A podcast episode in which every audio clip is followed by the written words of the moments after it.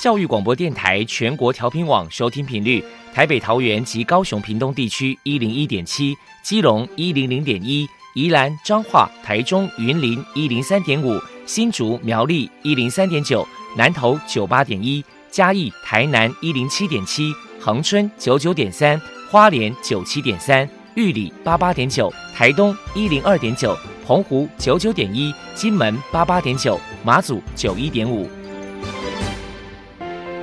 包容，爱是牺牲，爱是分享，爱是服务。因为爱，特殊教育充满了无限的可能。用爱关怀身心障碍同学的未来，用心倾听资赋优异子女的心声。欢迎老师、家长、同学们，大家一起加入特别的爱这个大家庭。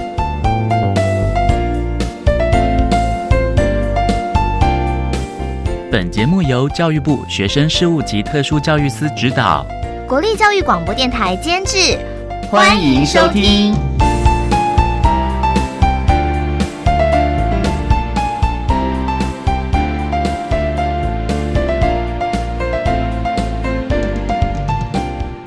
因为爱，我们在空中相聚，欢迎您再度收听特别的爱，我是小莹。这个节目在每个星期六和星期天的十六点零五分到十七点播出。在今天节目中，将为您安排三个部分。首先，在“爱的小百科”单元里头，波波将为您安排“大树抱抱”单元，为您邀请桃园市学习障碍协会的发起人邓淑珍等发起人为大家说明学障儿教养的相关经验，希望提供家长老师可以做参考。另外，今天的主题专访为你安排的是。爱的随身听，为您邀请中原大学特殊教育学系的教授康雅淑康教授，为大家说明寻觅最优势的学习策略以及技巧，谈各教育阶段学习障碍学生教学辅导的策略以及注意的事项，希望提供家长、老师还有同学们可以做个参考。节目最后为你安排的是爱的加油站，为您邀请国立台东专科学校资源教室的汪竹莹辅导老师为大家加油打气。了，好，那么开始为您进行今天特别的爱。第一部分由波波为大家安排大树抱抱单元。大树抱抱，特殊儿的父母辛苦喽！我们将邀请家长分享教养的技巧、情绪舒压、夫妻沟通、家庭相处，甚至面对异样眼光的调试之道。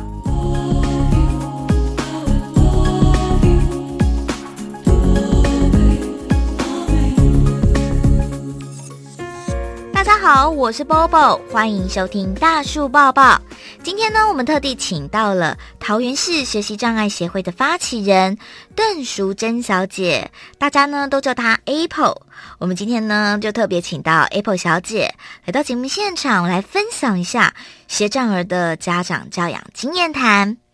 Apple 的儿子呢，目前呢在宜兰大学念书。我们来请教一下 Apple，当初呢知道孩子是学障儿，当时内心的辛酸跟难过是如何走出来的呢？我一个人孤独的时候，哈，很容易乱想。那时候，呃，会有很大很大的无助感。我只能说晴天霹雳啦，寸步难行，真的是步步维艰。我的小孩子是过动儿 ADHD 的小孩，再加上他有学习障碍症，他的特征很明显，他没办法专注，然后呢，写字也写不出来，他只能写 b p m f，然后他有阅读理解的障碍。那他的成长过程呢？我发现他精力很旺盛，没有办法控制自己的冲动，专注力呢导致他呢，呃，看字是漏字漏行，所以。常常他的成绩是七上八下的，他也写不出很复杂的国字跟英文字，所以只好用注音代替，或者用电脑输入。那背书方面更惨了，背了又忘。我常常跟他奋斗到凌晨一两点，他的求学学习真的很困难，很累。那时我每晚哈教完他，我都在挫折中哭泣，我的内心的痛啊，就像刀子割我心中的肉一样。那时我老公非常不认定我孩子有问题。所以我走过了不认同的黑暗期，最后我老公上网找到了过动儿协会，我们参加了他的讲座，他才肯认真的面对。那时候我去听那个孟英如教授的讲座，听完之后我在 Q 与 A 告知了我孩子的状况，反而被他大骂。他说：“我聪明的孩子，你不要帮我教到变笨了。”哇，这句话影响我们真的好大。那时候我们夫妻都被吓到了。孩子这么多问题，为什么他说是聪明的孩子？那时候我就左思右思，他到底看到了什么？我不相信。于是我用了好多好多的方法去带我的孩子。我遇到挫折时呢，我会去咨询特教老师。所以呢，我跟老师的双向沟通做得很好，但也让我度过了心酸与艰难的日子。结果我度过这个黑暗期，又让我看到了柳暗花明又一村。反而帮助我的孩子，我培养出他的优势能力。可是那时候我不知道这是他的优势。为了家中的宝贝儿子，Apple 投入了许多的心血跟努力，也寻求了一些组织机构的帮忙。那时候呢，我的孩子我发现的时候，哎，他是理科型啊，操作型的小孩。那我发现说，哎，奇怪，他在听力。跟逻辑空间很强，然后数字怎么那么敏感？然后在课业方面，他的数理很好。在家呢，我就做了大量的理科实作训练跟数理练习。学校的课业我只注重他的数学跟物理，我会去补习班给他做加强，让他的根基扎稳。所以他的成长过程，我大量运用了环境学习，很重要。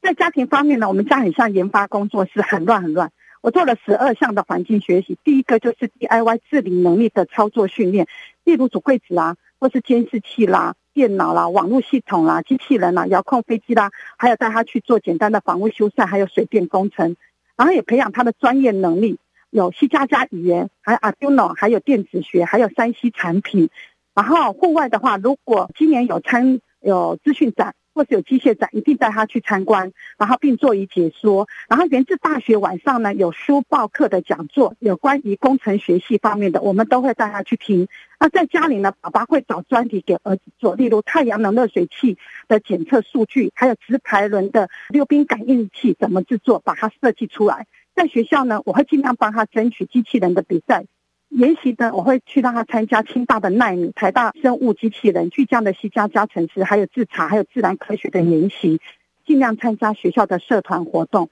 那高中毕业后呢？好，我安排他去科技公司做工读生，其实是提早做职场介入，就是职场的训练，并参加公司的内部教育训练的课程。他有参加过员工的机械专业技术课程，表现很不错。然后我用我的人脉，帮他找了银行的理专教授他理财，还有一时候我会带他去看看建商的房子，或是中介学习房地产市场学，或大量看报纸阅读。那我也带他去旅游，旅游的时候呢，呃，我会带他去关岛去做自助旅游，让他自己说英文，让他自己去交涉，也会去带他去意大利。去吸收国外的历史之旅，好，然后去了解各种不同的国家种族文化，然后我也培养他大量阅读，从我自己报读，然后让他看漫画、看小说、看观念、数学、物理杂志、报纸等等。那在课业方面呢，我也大量运用了学习策略，制作一些教具，因为他不会写字，所以都是我在帮他写，所以我有做的 Q 与 A，可是字不能太多。那他能学习的方法，我都是用他可行的去教育他。啊，我如果遇到教学问题的时候，我都会去请教特教老师或参加学障协会的讲座，然后增加我的知识跟我的方向去做修正。接下来呢，我们就请 Apple 来分享一下学障儿与兄弟姐妹的相处互动有什么样的教养诀窍呢？他们兄弟姐妹感情很好哈，也会一起打架哈。常常小时候哈，弟弟比较皮啊，现在国三了。很会帮助身心障碍生，因为他看到了哥哥的障碍很聪明的地方。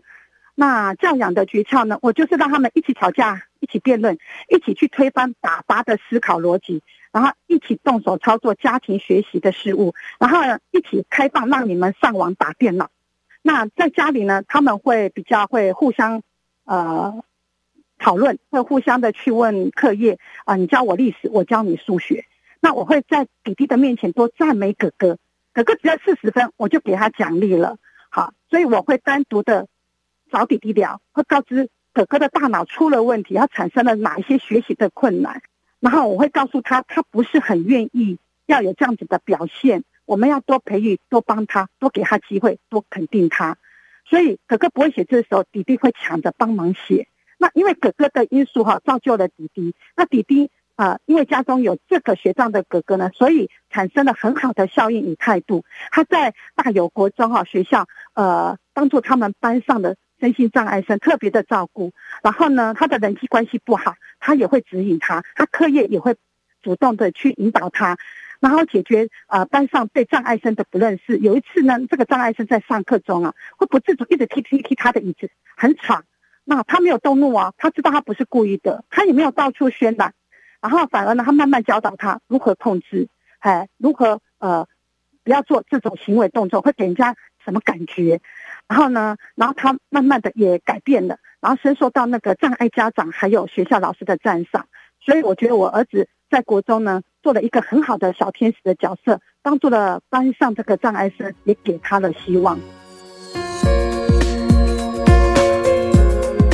面对学障儿的情绪问题，又有什么样的教养方法？我们请 Apple 小姐来跟我们分享一下。我的方法很简单，我就让他说出来，逼他把情绪整个释放。那因为他有学弹琴，所以他在弹琴上面会给我乱砸乱弹，我就让他发泄。等他安定之后呢，爸爸呢会慢慢的找他谈心。通常学障的孩子或是有情绪障碍，最会攻击他最亲近的人。那因为他跟我走得很近。所以他说话都会对我会发很大的怒吼或是不满，宝宝就会做另外一个角色的处理。所以夫妻俩很重要。等他心情好的时候呢，我会多给他做一些道德思想啊，或是大量阅读时候多找一些有相关的文章给他看。然后他慢慢有这样子的能量跟知识的时候，他很会控制自己。所以生活中呢，多给孩子一些不同的磁场音乐，我觉得很有效，然后又可以帮助他舒压。给同样是学障儿的家长，Apple 有一些鼓励的话想要说。我们都是学障的爸爸妈妈，我希望大家能够走出这个障碍的这两个字的阴霾，在他的课业上或在行为上，你会看到他有很多的困难度，会造成他学习不彰。那我们需要更大大的肯定跟包容，所以我希望学障的所有的父母都赞美他，给予环境的能力去培养他，然后给学障生希望。真的很重要，因为他们的个别差异性真的很大，他的优势能力找出来，因为他们都有一双隐形的翅膀。这个能力的训练呢，需要家长磨练，千万不要看他目前的现况，努力好给他知识，给他技能。我们的学障孩子，总有一天一定会变成优秀人物。一定会闯出他的一片天，一定会走出他的优势能力的地方。所以，我们大家一起互相的勉励，记得 IEP、ISP 一定要参加，不要缺席啊！或者你如果有问题，也可以来我们协会，我们也可以互助关怀，我们一起帮助你，一起打拼，一起加油。桃园市学习障碍协会的发起人邓淑珍，也就是 Apple 小姐，接受我们的访问。现在，我们就把节目现场交还给主持人小莹。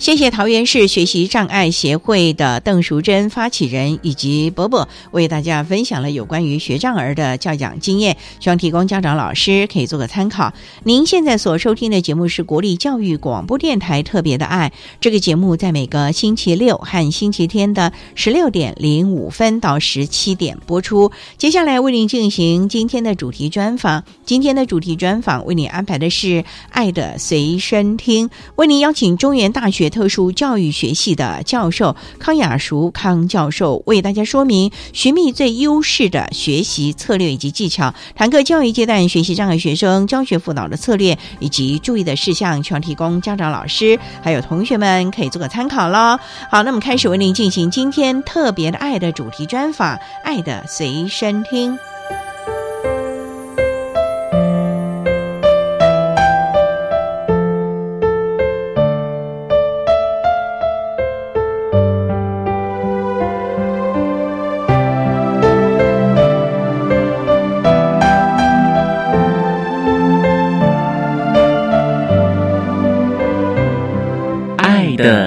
身听。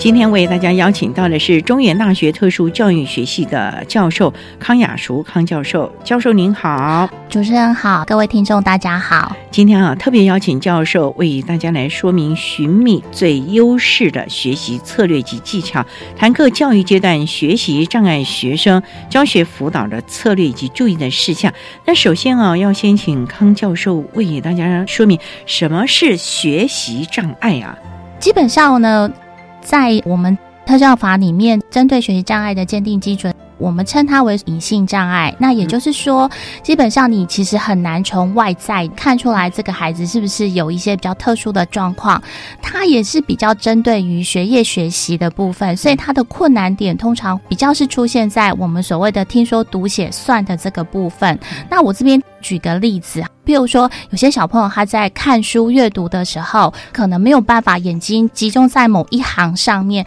他会跳行，或者是说一个字他会把它。左右拆开，或者是说上下拆开，视力上有问题呃，也不是，因为如果视力上有问题，就会变成像我们所谓的视障。那我们通常称它可能是在知觉的这个部分，就视知觉的这个部分，一个东西反射到他身体里面再出来的时候，他就很自动的把它拆解开了。所以有时候老师会觉得说，为什么一个字你会把它变成是两个字或者是三个字？像我们有些小孩，你在跟他讲话。你觉得他听懂了，可是他事实上是有听进去，但是他没有懂。啊所以呢，有时候他的理解能力，尤其是一些对抽象的符号，比如说加减乘除这样的抽象符号，其实他是不太会分辨的。所以他比较明显的就是在一些字的读取，比如说他明明知道学过这个字，可是过五分钟你请他再写出来，他就忘了。所以他就比较多时候是在我们所谓的听说读写这方面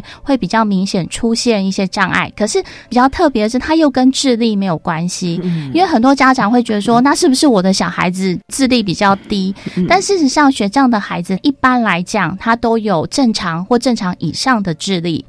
只是说他在学很多东西上面，跟我们一般孩子的传统学习方法比较不一样。所以很多家长就会误会，或者是说很多老师就会误会说，那你是不是偷懒？他就觉得说我明明昨天花了两个小时教你，为什么今天考试还是不会？那他的注意力可能记忆力就是真的比较短。一点，所以如果你的小孩、你的学生有出现这样的状况，那当然我们可能要稍微的注意一下。但是并不是说一旦有这些问题的，就一定是学习障碍。像我们刚刚讲，有些可能他是智力的问题，那他一样也会有学习上的困难。那所以在做血浆鉴定的时候，我们是有一定的鉴定工具啦、鉴定流程，然后经过一系列的鉴定结束之后，我们才会做一个很严谨的判断，并不是说当我今天孩子有出现这些问题的时候，就一概都把它列为所谓的学习障碍。不过，那教授，我想请教，那学长啊，大概最小什么时候可以发觉这个孩子可能有学习上的问题呢？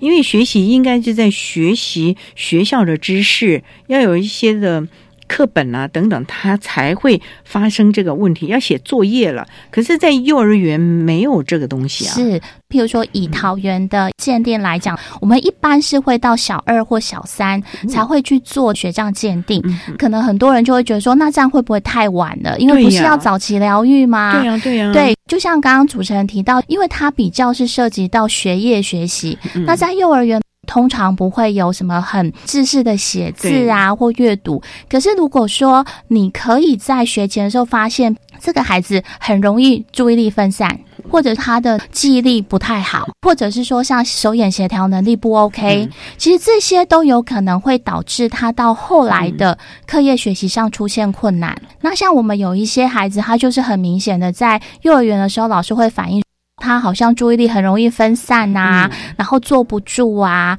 等等的，或者是说有些小朋友他在手眼协调常常容易跌倒啊，其实这些都是一个警讯。通常我们会在小二或小三，因为课业比较进入一个状况了之后，借由老师的观察，发现为什么其他同学同样的学习可以学到 OK，可是他不 OK，这时候我们就会进入到各县市政府完整的鉴定方式，然后我们再借由特教老师、新平老师的一个鉴定，然后判定出来他是不是学习障碍的孩子。所以这点还真的是非常非常的重要了啊！好，那我们稍待要再请中原大学特殊教育学系的教授康雅淑康教授，再为大家说明寻觅最优势的学习策略及技巧，谈各教育阶段学习障碍学生教学辅导的策略以及注意的事项。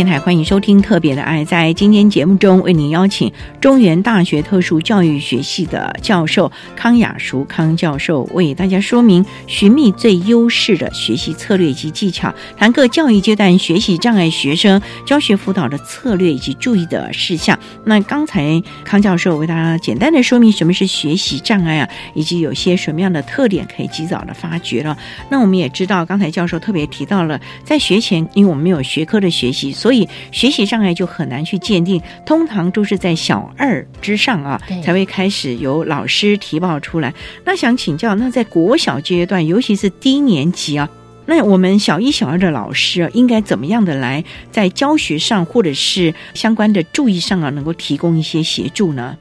好，因为其实有些孩子的确他在学校的适应会稍微需要多一点时间，因为毕竟幼儿园的作息跟小学是不太一样，所以我们在这边通常会建议小一或小二的老师，你可以多一点时间去观察，譬如说你发现这个孩子上课的时候常常晃神，或者你在问答的过程里面，你发现他在形容一个东西字句很少。或者是说，你发现他没有什么好朋友可以一起玩，因为这些都是学障孩子的特质，他不知道怎么交朋友，或者是说他想要玩，可是他不知道怎么去邀请人家跟他一起玩，他可能就会用肢体动作直接去表达等等的。简单的一句话来说，就是说你如果发现这个学生跟其他一般孩子有不一样的地方，那你可能都要稍微的留意，因为。他有可能不见得一定是学长，但是他有可能是其他特殊性的、特殊气质的孩子。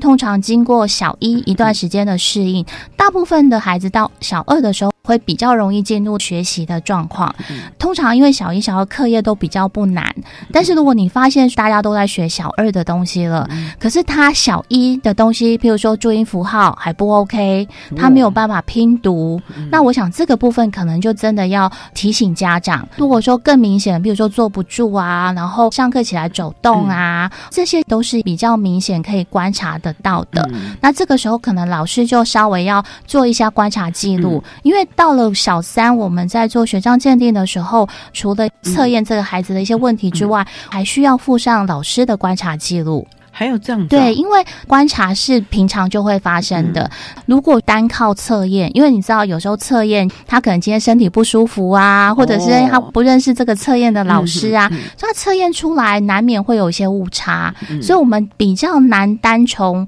一个简单的测验去判定说这孩子到底有没有问题。但是如果说老师平常就跟这孩子有互动，而且是熟悉的，那他可以从平常的观察记录里面去写一些可能比较特殊的状况。那我们在做鉴定的时候，这些都是一些佐证。所以这点啊，真的要提醒我们低年级的老师啊，可能在孩子在学习上有一些困惑，或者是您觉得他好像力有未逮的时候呢，您可能真的要提前，而且要特别去注意到这个孩子，否则孩子这样一耽误，您看看您提报到了小三、小四，甚至有的孩子太聪明，可以用背的方式，那可能还真的要特别小心了啊。好，那我们稍待哈，再请中原大学特殊教育。学系的教授康雅淑康教授在为大家说明寻觅最优势的学习策略及技巧，谈各教育阶段学习障碍学生教学辅导的策略以及注意的事项。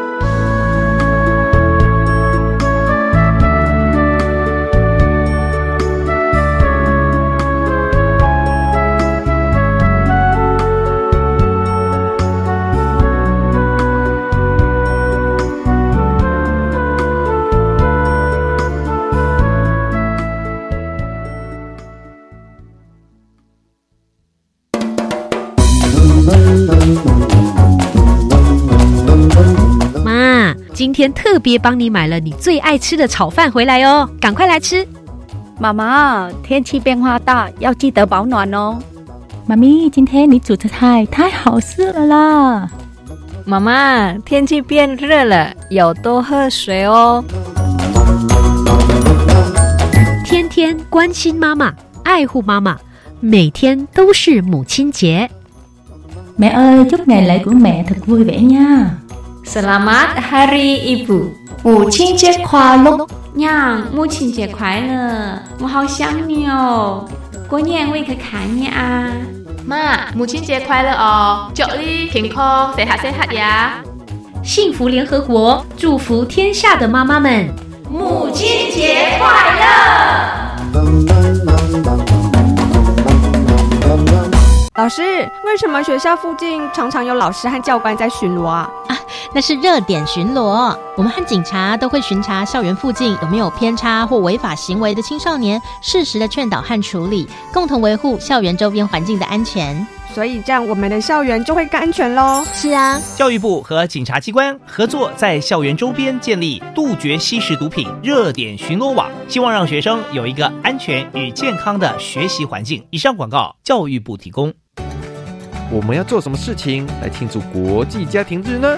嗯，我们可以带小孩到户外走走，或者是一起参加活动，让我们家人间感情更紧密。我们去参加家庭日活动吧！你们挑喜欢的地点，一起出发喽！耶，太棒了！我们又可以一起出去玩喽！联合国定五月十五号是国际家庭日，每年都有不一样的主题。教育部和全国家庭教育中心举办很多活动，欢迎来参加。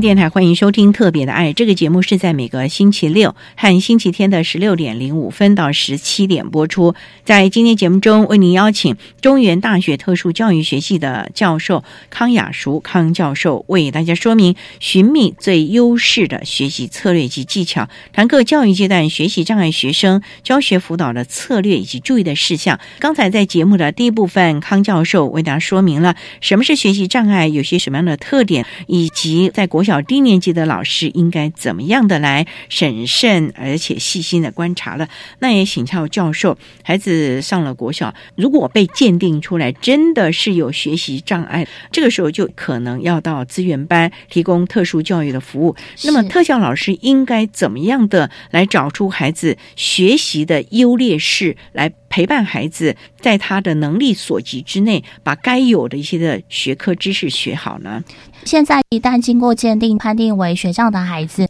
我们的教育安置通常会建议把孩子部分时段，尤其是在一些学科的东西，像国语跟数学，抽离到资源班来上课。因为毕竟特教老师他是这个部分的专业训练，但是有时候还是会看到有些家长会担心孩子被抽离出来，其他同学会觉得他怪怪的，就会有一个标记的问题。所以其实我们并不强迫，但只是说我们会给他一个选项，就是说如果你觉得孩子在普通班真的没有学习效果，那不如到资源班来。因为特教老师对孩子的学习风格或特质会比较清楚，会用一些方法。那我们这边比较强调，就是说，其实每一个学校的孩子，他的学习特质都不太一样，所以特教老师他必须要发现，有些孩子可能适合这个策略，但是另外一个孩子可能适合另外一个策略，所以他必须在课程设计上面，他要能够灵活运用各种不同的教学策略。再来就是说，他的课程难度上稍微做一些调整，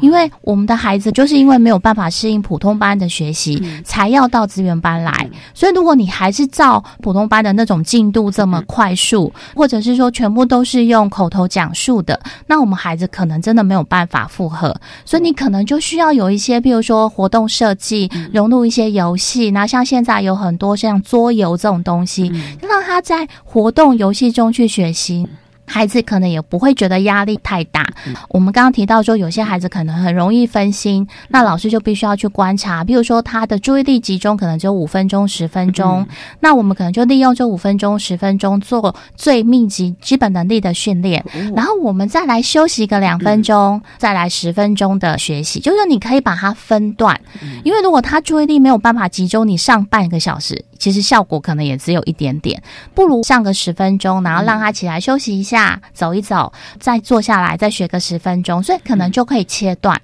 那如果是像记忆力的部分，我们可以用一些，比如说口诀的方式啊，那有些口诀其实也可以学语言，或者是学一些数学。比如说看到“和”这个字的时候，代表的是什么意思？所以我们可以用一些孩子懂的。那如果说像刚刚我们有提到说，有些孩子看字会跳行，那最简单的，我们可以用一支尺或者是一张 A 四的纸，他在念的时候，把下面的部分先遮掉，看在那个纸上面或尺上面。那如果说小朋友比较容易猜字的话，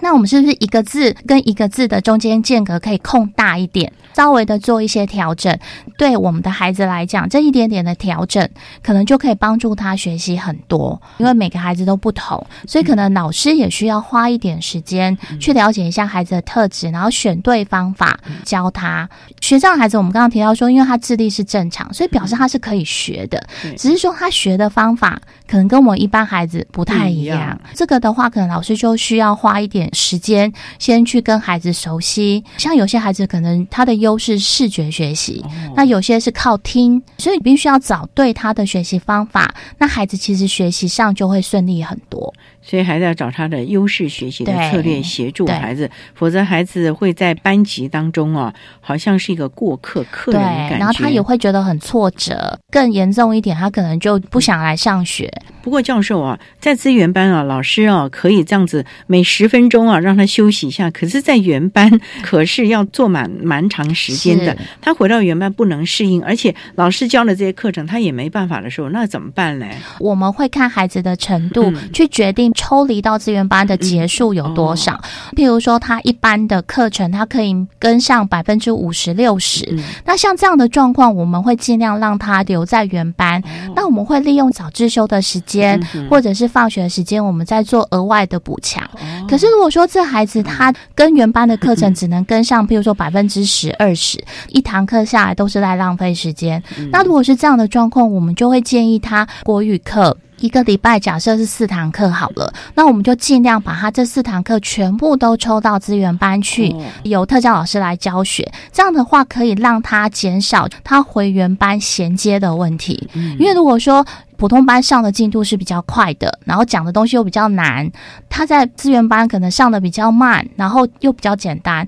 回原班就会造成课程衔接的困难，可能两边都学不好。就是学校老师可能还要再重新评估一下，这孩子适合做部分抽离，还是说他做全部抽离。所以这个部分还是要经过大家共同讨论了，对，否则的话，这对孩子来说其实是一个蛮大的伤害了。好，那我们稍待再请中原大学特殊教育学系的教授康雅淑康教授，再为大家说明寻觅最优势的学习策略及技巧，谈各教育阶段学习障碍学生教学辅导的策略及注意的事项。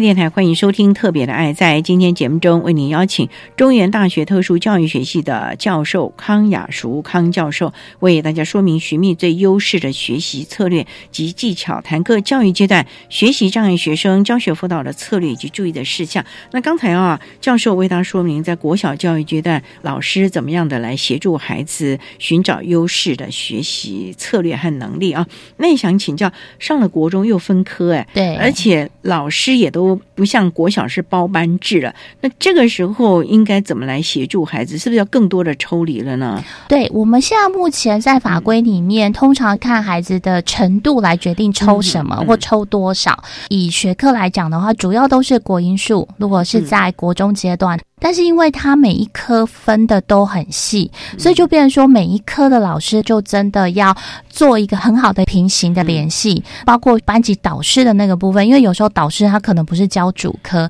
但是他也必须要了解孩子在资源班、国英数各科的学习状况，跟原班的科任老师他也必须要有一个很好的横向的一个联系。那这样大家才会知道你学了什么，那孩子在这边又做的是哪一个部分的学习，在。在国中阶段，因为越来越难，很多东西也更抽象，对，所以其实对我们的学障的孩子来讲，课业压力可能相对就会比较大。那在国中，除了基本能力的训练学习之外，其实我们也希望老师可以特别的发现孩子的职业性向，先做一些性向测验。有些学校还有记忆课程、烘焙啊，他有一些觉得他未来。可能可以走，因为我们现在孩子升到了国中，可能要面临选高中啦、选高职啦、选科系等等的，所以我觉得国中老师在做学科的能力训练之余，其实也要替孩子开始发掘他喜欢什么，他不喜欢什么，或许未来他可以走这一技之长的技职的训练。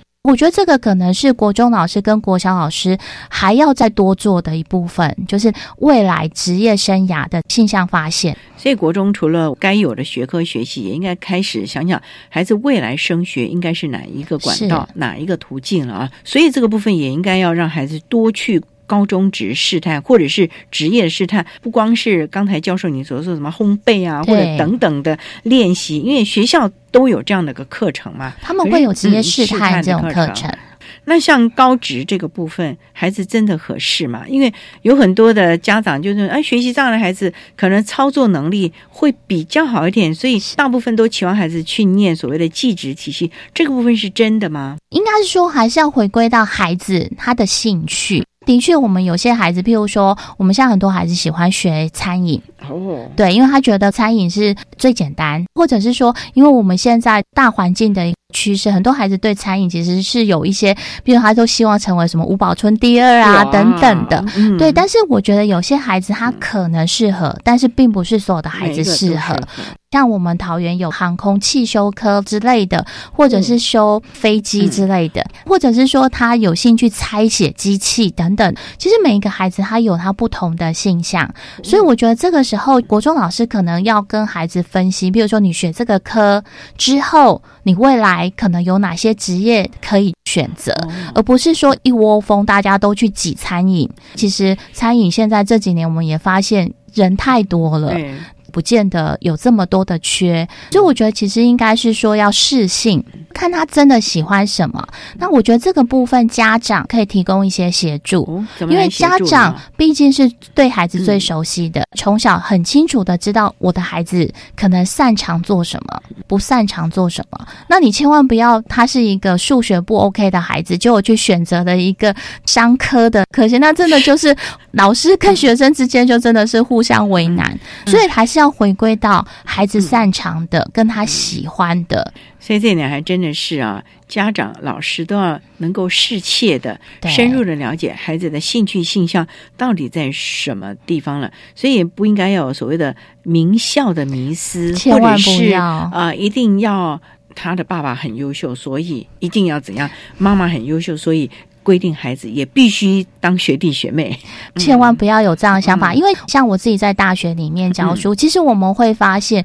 技职的孩子不见得会输给我们这种综合大学的孩子。嗯他只要在高职，他学的一技之长，考到了证照、执照，他后来的工作、薪水各方面，有可能比我们一个大学生还要来得多。但是就说这个东西必须是孩子可以接受，而且未来的二三十年都要做这个职业，所以你千万不要去挑一个他不擅长或者是他不 OK 的，因为他会很痛苦。他痛苦，其实学校老师也很为难，这些问题最后都会回归到家长。所以我觉得这些真的就是大家要坐下来，然后好好的沟通。那我觉得这几年大家有比较好了，就是说很多的家长比较不像以前传统家长，就是相信名校，或者是说相信科系。不要一窝蜂去学大家都学的东西，因为你就变成没有特色了。而且今天的热门科系，可能十年之后你的孩子毕业了，他未必是热门的科系，而且说不定已经饱和了。是就像餐饮界，每个人都可以成为吴宝春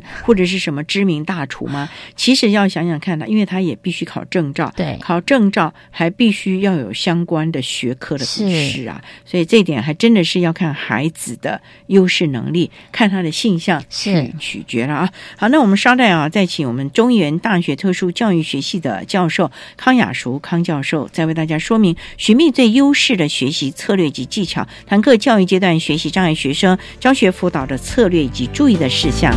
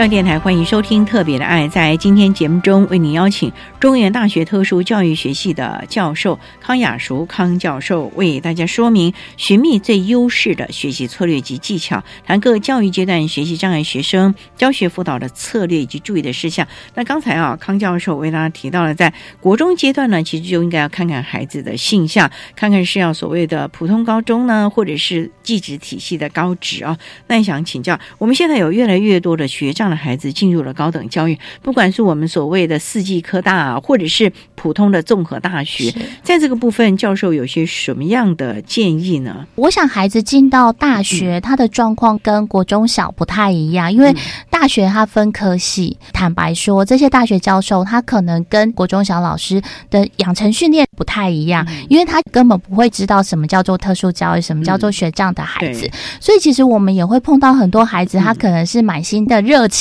进到大学，可是他后来是很挫折的离开。过去我们的大学教育其实是属于精英教育，所以每一个人进到大学的人都很优秀，所以大学教授很多时候上原文书啦，尤其是像理工很多城市的东西，对我们的孩子来讲不见得合适。所以其实我们还是要回归到我们刚刚提到，就是说孩子在选大学科系的时候，必须要想清楚，因为这可能会影响到你未来的生涯。那我们现在在大专高等教育的这个部分，每一个学校都有所谓的学生辅导中心，然后里面也都有所谓的资源教室，只是说因为。大学科系分的太细了，资源教室的老师大部分不是特教本科出身，因为他们可能都是辅导科系的，所以其实，在大学的这些资源教室里面的老师，比较多时候做一些生活适应、生活辅导这个部分。至于像学科学习、科系的这些专业学习，可能最后还是要回归到系游戏。那因为现在教育部针对每一个特教孩子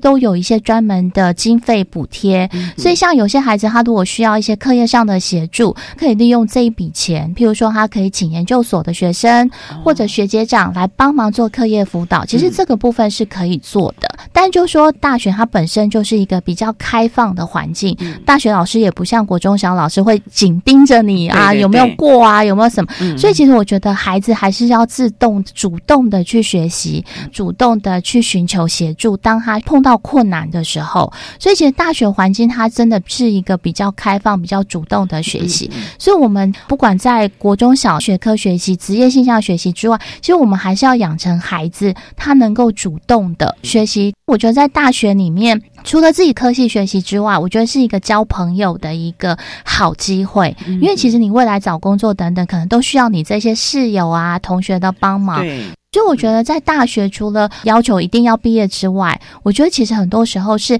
学习怎么样去跟人家相处。那家长这一块也要学习放手。觉得我们现在很多的孩子，因为家里孩子少嘛，爸爸妈妈就会比较关心一点。那有些时候就会担心说啊，他去大学会不会被当啊，或有没有朋友等等。其实我觉得，虽然我们的孩子可能是特殊孩子，是学长，可是他跟一般孩子一样，其实我们也要学着去放手。当他真的有需要困难的时候，我们当然也要去关心他。可是事实上，也要让他自己去做决定，选择什么。为自己的选择负责任，我觉得这个部分是家长跟孩子都要慢慢去学习的，因为他毕竟不像国中小，就是老师会跟在旁边，然后写联络簿回家等等的。大学不会这样子的，对啊，也不会有人 morning call 叫你起床上第一堂课。对，所以就是要让孩子很清楚知道，这是我一个学生应该要尽的。义务，我要为我自己做的决定去负责。对，因为我觉得负责这件事情是我们每一个大孩子都应该要去学习的，这点非常的重要。不过也想请教教授啊，像我们这些学习障碍的孩子，在学校的同台的适应这个部分，是不是孩子自己本身也要从小行塑？基本的能力的呢？是，否则你光到大学哦，觉得好像开始训练。过去爸爸妈妈啊、家长，甚至于我们的老师都帮你弄得好好的，可是到了大学是自主哎。是啊，所以我们在国中小的时候，其实我们也发现有些孩子他可能社交能力不是那么 OK，资源班老师多半也会针对这个部分有一些额外的课程去训练。然后我觉得，其实我们有些孩子他会视自己的特殊性是一个保护伞。像这样的一个心态，都要跟孩子讲清楚。因为其实到了大学，大学生通常就是只管我自己，我不去管别人家发生什么事情。所以，如果你没有主动去请求同学帮忙，或者是说，导师在大学里面，导师也是一个很重要的角色，或者是是任课老师。那像我们在大学里面，通常我们特殊孩子进来，我们大概导师都会知道我这个班有谁，然后他可能是哪一个特质的孩子，那我们可能就会私下去关心他，会先跟任课老师稍微打声招呼，然后请老师可能在上课的时候帮我们留意一下。我觉得这些其实都是一种协助，最主要的还是要回归到孩子自己本身，你到。到了大学，你要很清楚的知道我要什么，对，我要什么，我就努力的去争取，尽我所能。但是如果说我今天碰到挫折或失败，也不要难过，因为就算是正常人好了，我们也都会碰到失败呀。那你不要把它很个人不得，对对对对，我觉得每一个人的人生都会有一些挫折。不过呢，我想啊，孩子的压力很多都是。父母给予的，在这个部分，教授有些什么建议？我们家长怎么样来舒压？不要给孩子太多的压力，不要帮孩子做太多的决定，而是陪着他呢？我想，我当孩子在小的时候，家长就是一个了解，就你要了解你的孩子，而千万不要认为说他就是偷懒啊，他就是不认真。因为我觉得像这样的孩子，他有苦难言。对，对我觉得你就是要去了解、去包容。等他慢慢长大，你在陪伴的过程，你要去倾听，然后协助他做一些决定。当然，家长自己有很大的压力，我觉得可以从调整心态开始做起。家长其实也要有自己的。兴趣啊，或者是说家长可能也要有一些支持人脉的一些网络，像我们有一些家长团体，可能有些人经历过这个过程，你可以透过这样的家长团体去寻求一些情绪上的支持等等。就是说，家长你千万不要因为说哦，我的孩子是特殊孩子，结果我反而把我百分之一百的精力全部放在这个孩子身上，你还是要有你自己的生活。这样的话，对孩子来讲压力也比较没有那么小。那你自己情绪上。也可以有一些抒发的管道，那或者是说你碰到困难的时候，你可以去学校找老师聊一聊啊，等等。可能在这些过程里面，你都会发现，原来你不是孤单的，有人可以帮助你的，共同来面对的。对，所以呢，家长啊也要照顾好自己的情绪，尤其。你的身体也要注意哦，当然更不能忽略其他的手足了。对，真的不能全部的心思都在这个孩子的身上，那恐怕另外那个孩子也会有一些的状况了啊。所以最重要的就是我们学习障碍。他仍然是可以有一些其他的学习策略，当然，重点就是怎么样能够找到他的优势的学习能力。因为我们在看到了很多学习障碍的孩子，其实在职场上，在人生当中都是非常非常优秀的。所以不要因为他的障碍而限制了他的学习、他的发展了啊！重点就是怎么样找出他的能力，让他好好的发挥。那我们今天也非常的谢谢中原大学特殊教育学系的教授康雅淑康教授为大家说明的。寻觅最优势的学习策略及技巧，谈各教育阶段学习障碍学生教学辅导的策略以及注意的事项。非常谢谢您，教授，谢谢。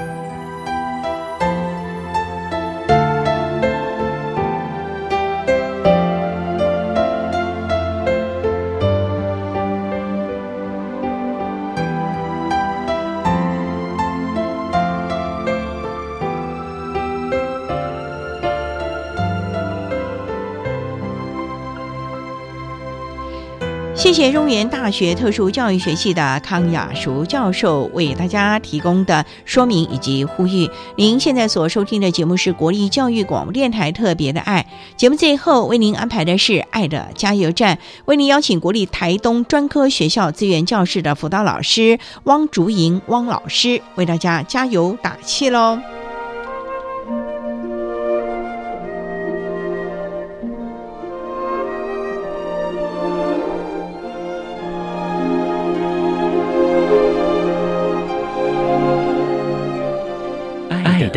加油站。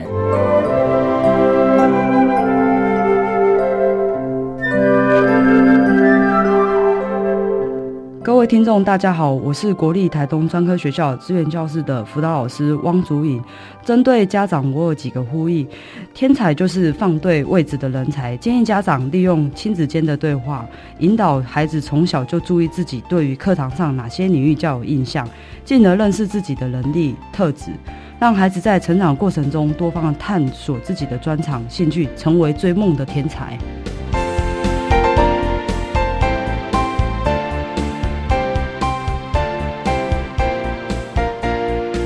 今天节目就为您进行到这了，感谢您的收听。在明天节目中，为您邀请国立台东专科学校资源教室的辅导老师汪竹莹汪老师为大家分享换一种学习策略以及方法，谈高等教育阶段学习障碍学生学习以及辅导支持服务的相关经验，希望提供相关的家长、老师还有同学们可以做个参考了。感谢您的收听，也欢迎您明天十六点零五分再度收听特别的爱。我们明天见了。拜拜。